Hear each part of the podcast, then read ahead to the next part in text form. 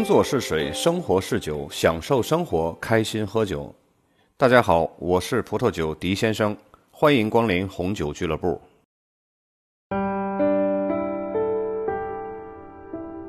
夏天到了，什么地锅鸡呀、地锅鹅这种大菜呢，就会逐渐退出了百姓的美食热搜榜，取而代之的呢，就是各种海鲜和烧烤。咱们这个周五和下个周五啊，分别用两期的节目来分别聊聊海鲜和烧烤。这期节目咱们先来说说海鲜。也确实，天气一热啊，各种海鲜大排档或者是海鲜自助的场子啊，就会热火朝天的。尤其是沿海地区的城市，客人们呢就会敞开肚子，剥着海鲜，就着啤酒喝，喝的那是不亦乐乎的。一边吃着美味的海鲜，一边大口的喝啤酒。却不知道啊，这种常见的组合搭配却会加大得痛风和胆结石、肾结石的危险。为什么这么说呢？海鲜它是高蛋白、低脂肪的食物，含有嘌呤和甘酸两种成分，而啤酒呢是富含维生素 B1 的。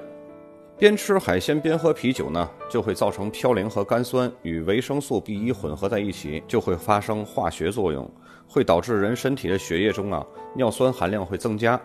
尿酸不能及时排出体外呢，继而就会形成结石或者是引发痛风了。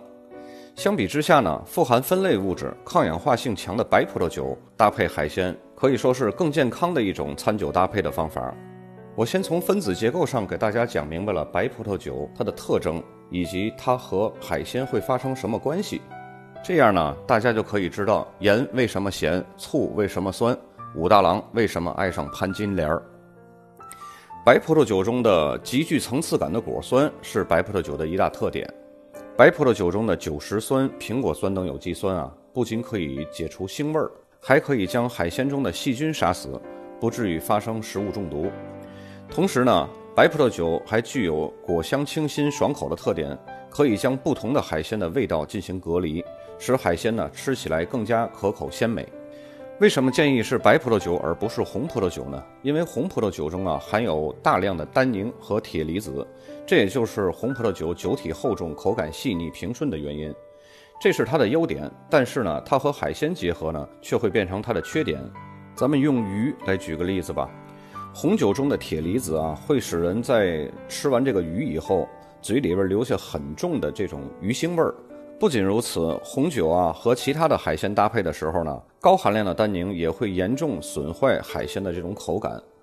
当然了，说到这儿，就会有小伙伴会提出，啊，那白葡萄酒也会有很多的不同品种的不同种类的，它有甜白呀，有干白呀，有过了橡木桶的，有没有经过橡木桶的？但是我们怎么去根据这个食材去搭配这些个白葡萄酒呢？其实搭配海鲜所用的葡萄酒不是根据你的食材，而是根据它的做法。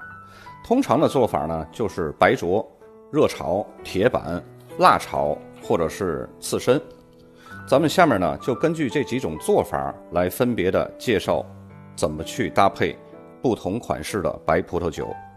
咱们先来说一下海鲜的白灼做法，因为白灼海鲜啊，吃的就是它那个原汁原味儿。所以呢，厚重的白葡萄酒更加适合烹饪加工更加复杂的海鲜做法，比如说热炒或者是铁板烧等。但是对于白灼的海鲜来说呢，应该推荐新年份的白葡萄酒，酸度高而且细腻，果味清新不厚重的这种。比如说法国的夏布利产区的干白葡萄酒，或者是德国雷司令干白葡萄酒，以及新西兰的长相思干白，都是很好的选择。接下来呢，就是第二种做法。热炒和铁板烧的海鲜，因为这种做法呢，它的烹饪加工工艺呢，会比白灼海鲜呢会更复杂一些，所以它的香味和层次感呢，就要比白灼海鲜更要复杂。用它来搭配酒体浑厚、味道复杂浓郁的干白葡萄酒呢，会显得相得益彰。厚重的白葡萄酒，比如说经过橡木桶的霞多丽，或者是经过苹果酸乳酸发酵的一些个干白葡萄酒，都会加重酒体。然后呢，它会产生一种油油的口感和香气。经过橡木桶的白葡萄酒啊，一般风味儿更加复杂，跟热炒海鲜和铁板烧海鲜呢这种复杂的香味儿呢是旗鼓相当，又增加了酸度，平衡了菜品的油腻感。接下来的一种海鲜做法呢是辣炒。麻辣冲击着味蕾的同时呢，配上一杯冰爽甘甜的起泡酒，不仅可以镇辣，而且很爽口。比如说来自意大利的莫斯卡托起泡酒，这种起泡酒便宜又好喝，酸酸甜甜，很适合搭配辣炒的海鲜。当然，如果你不喜欢带泡泡的酒，那么莫斯卡托这个品种呢，它酿造的甜白也是非常不错的推荐。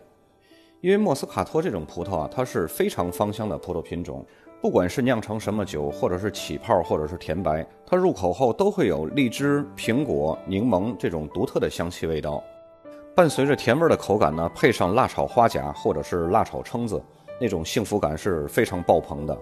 而且莫斯卡托的起泡酒或者是甜白，在夏天的出镜率是非常非常高的。我记得在上两期节目，我在讲葡萄酒与火锅搭配、葡萄酒与小龙虾搭配的时候，都无数次提到过莫斯卡托它这种甜白或者是起泡酒。所以说，莫斯卡托这种葡萄呢，应该就是为夏季而生的。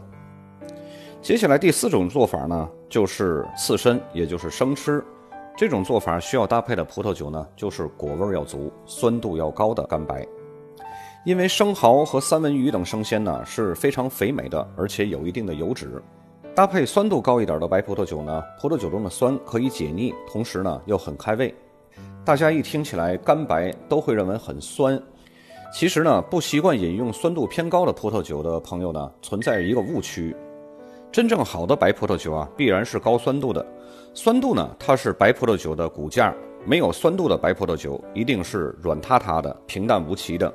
但是这里说的酸呢，必须要和它浓郁的果味儿达到平衡。我们可以联想到啊，柠檬的酸是让我们非常难以接受的，但是柠檬味的饮料却是非常受欢迎的。这是为什么呢？这就是因为如果你只是单纯的酸而没有果味儿，就会很难以接受。当果味和酸度达到了平衡的时候，果味充沛，酸度清新，这就是好喝的标准了。